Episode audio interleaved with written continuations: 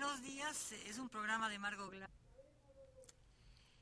eh, programa correspondiente al 5 de agosto de 1981.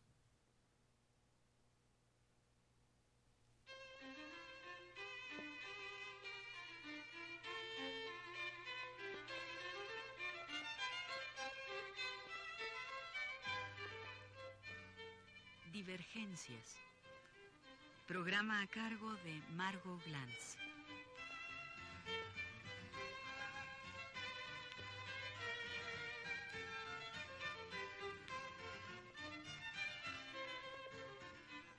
Las islas.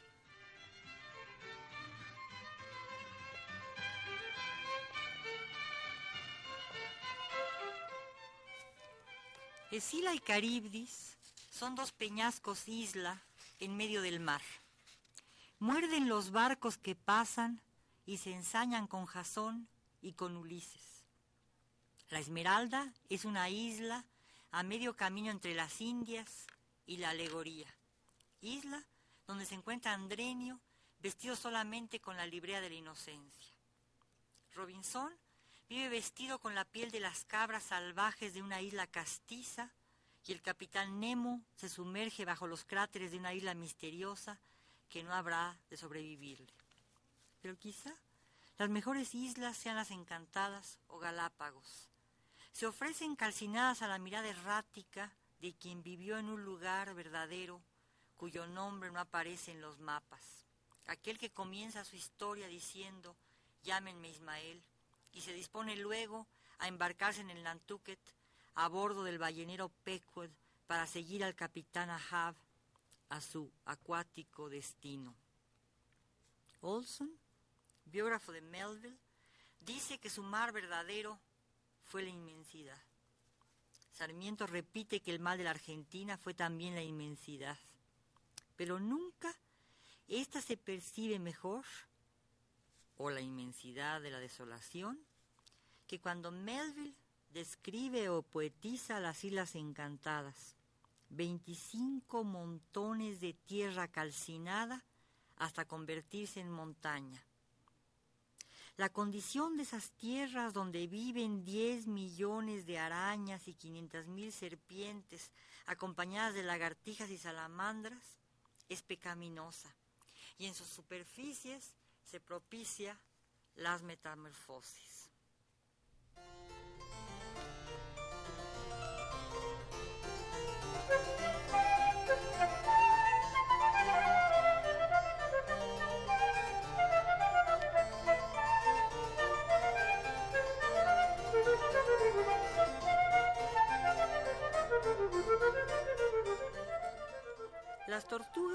Llamadas galápagos que bautizan a la isla, reptan con sus inmensos carapachos, encantando la imaginación del novelista que las asocia con el otro gran monstruo del delirio, la ballena blanca, el gran cachalote dentado que mutiló a Jab. Los marineros amotinados creen con supersticiosa convicción que todos los malvados almirantes, comodoros y capitanes de los viejos barcos se han transformado en inmensas tortugas que exponen al sol su rocosa y pertinaz armadura.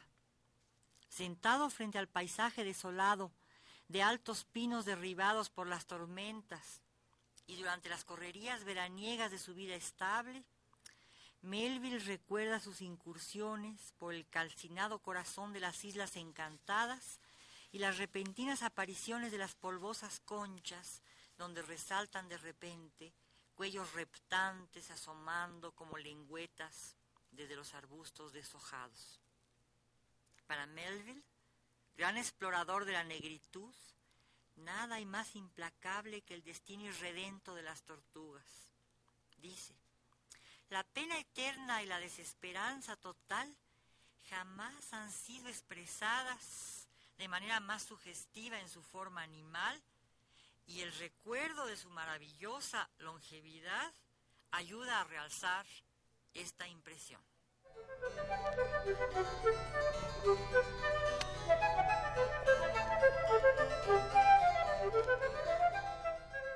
Estas islas rescatan para sí las maldiciones, y las manzanas de Sodoma recuperan en ellas sus formas. Abren el camino a la convicción final que Ismael deriva de sus conversaciones con Quiqueg, el caníbal. Dice, hasta los cristianos pueden ser a la vez miserables y malvados.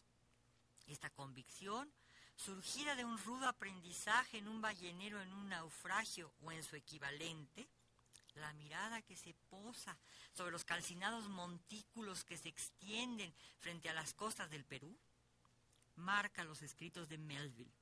Los marca de una verdad milenaria, aunque producida a mediados del siglo pasado en Norteamérica. Los marca de una verdad miltoniana y feroz, semejante en su destructividad a los ojos excavados de las cuencas que Gloucester ostenta en los versos shakespearianos. Si deseáis ascender a la roca redonda, sugiere Melville, seguid los siguientes pasos. Recorred tres veces el mundo como marinero de la más alta fragata que navegue. Luego, servid uno o más años como aprendiz de los guías que conducen extranjeros al pico de Tenerife. Y luego, pasados los tantos años, como aprendiz de domador de víboras, de camello o de prestigiador hindú. Una vez cumplido lo anterior, regresad y recibid la recompensa desde esta altura.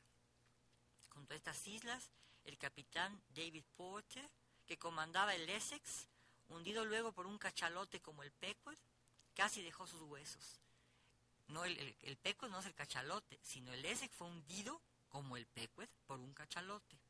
Estas islas fueron antes que nada refugio de bucaneros, y esas islas sorprendieron desde su desolación la presencia famosa de un marino famoso que le diera nombre a otra isla, legendaria, la isla de Juan Fernández, situada no muy lejos de la isla más afuera.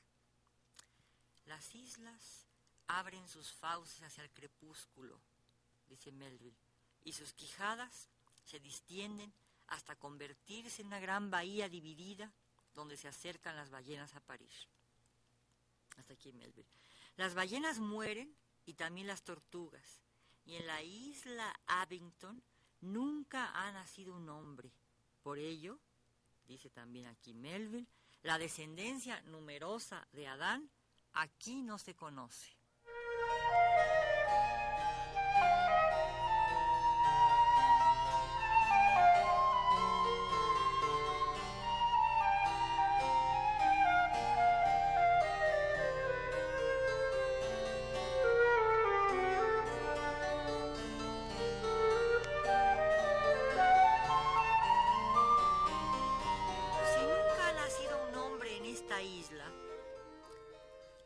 La han profanado, destruyendo en un centenar de años lo que la tierra elaboró pacientemente a lo largo de su vida millonaria.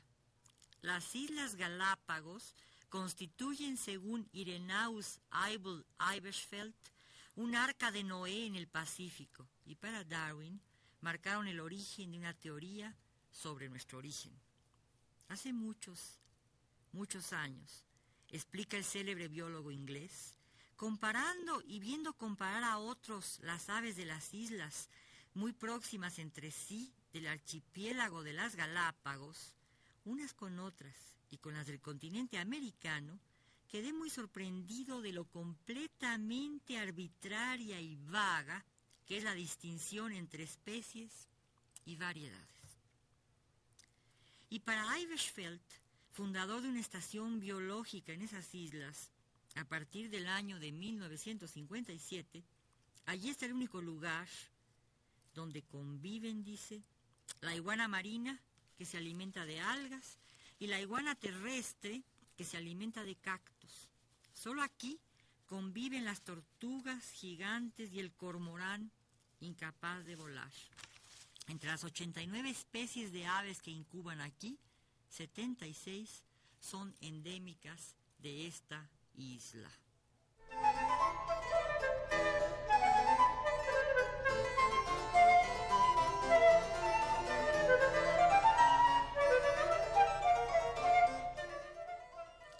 Los animales peregrinaron hacia las islas, encontrando condiciones de vida distintas de las de su país de origen y por ello se adaptaron al nuevo terreno de su vida produciéndose en las islas un experimento extraordinario de historia filogenética que Darwin fue el primero en esclarecer.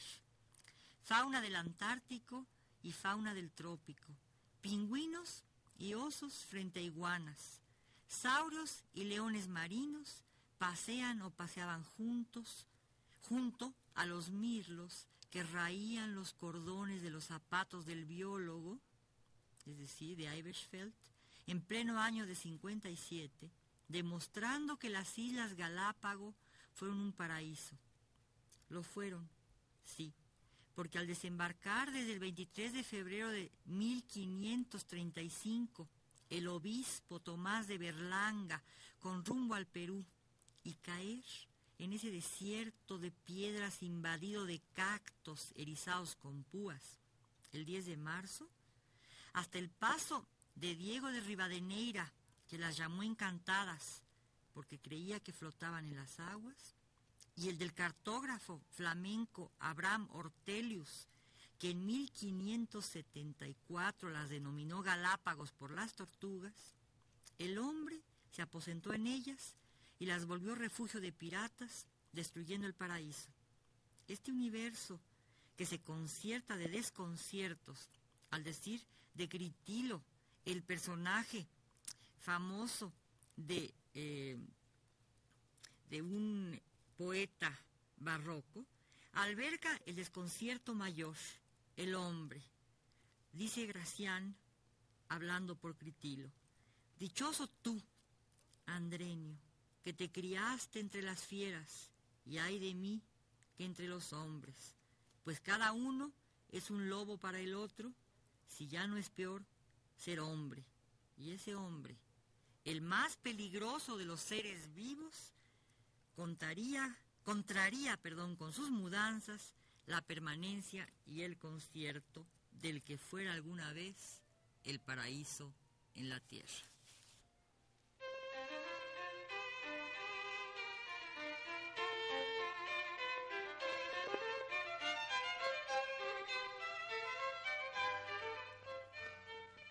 Divergencias. Programa a cargo de Margot Glantz.